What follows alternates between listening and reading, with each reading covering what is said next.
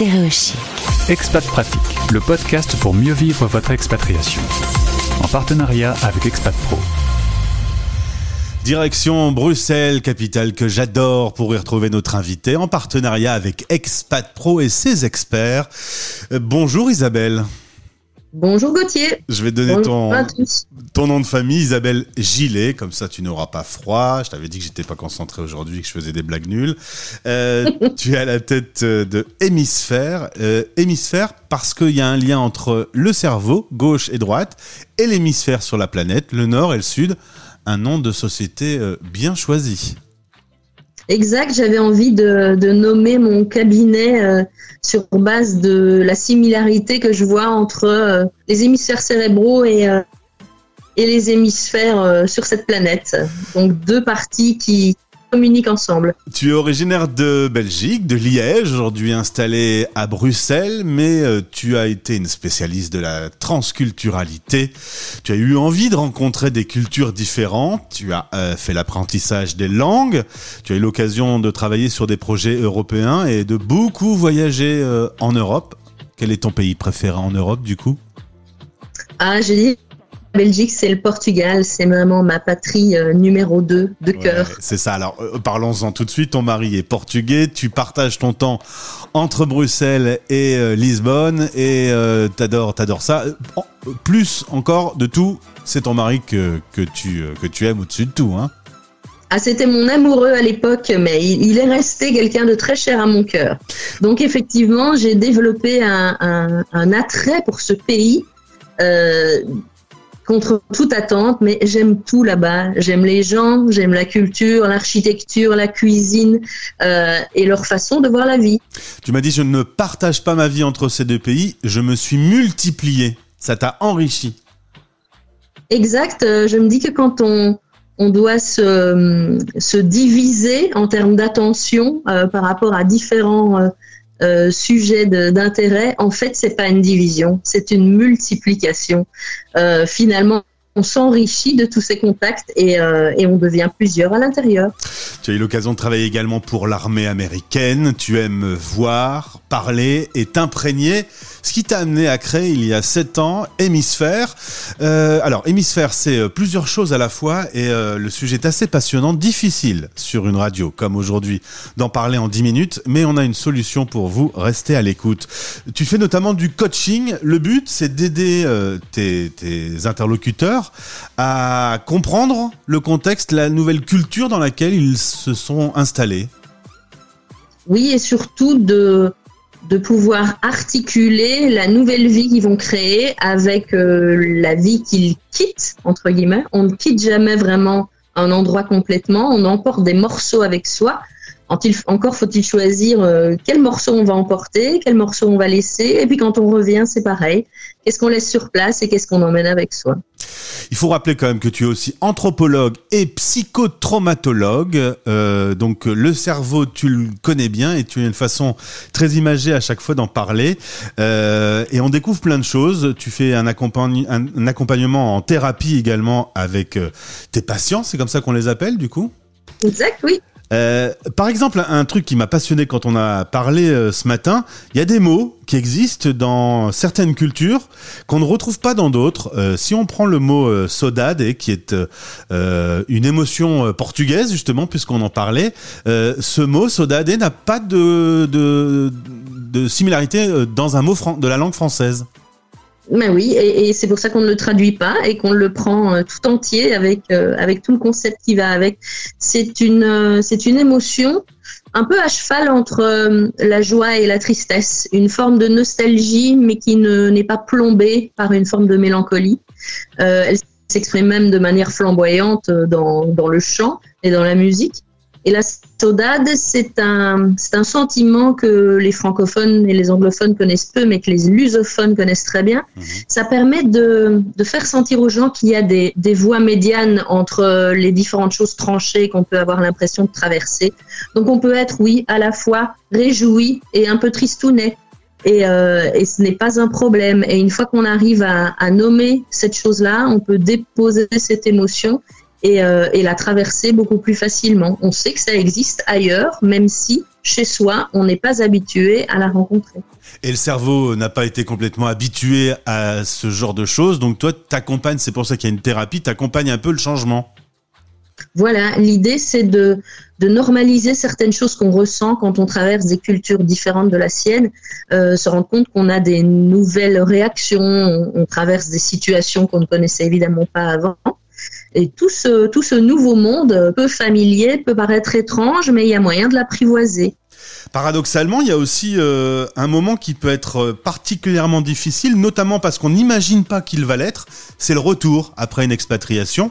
On peut être euh, quasi traumatisé parce que son pays a changé, mais nous aussi on a changé avec l'expatriation. Ah, la migration de retour, ça c'est un vaste sujet. quand on part, on, on s'y attend, on est au courant, fait de manière relativement préparée. Euh, quand on revient, c'est parfois précipité, c'est parfois dans des situations très compliquées, euh, ou simplement on se dit que ça va passer tout seul, que ce sera fluide et simple parce qu'on rentre chez soi, que c'est très connu, et c'est là qu'on est surpris. Et c'est parfois cette surprise peut se transformer en déconvenue, on peut se sentir décalé avec le, le milieu dans lequel on revient.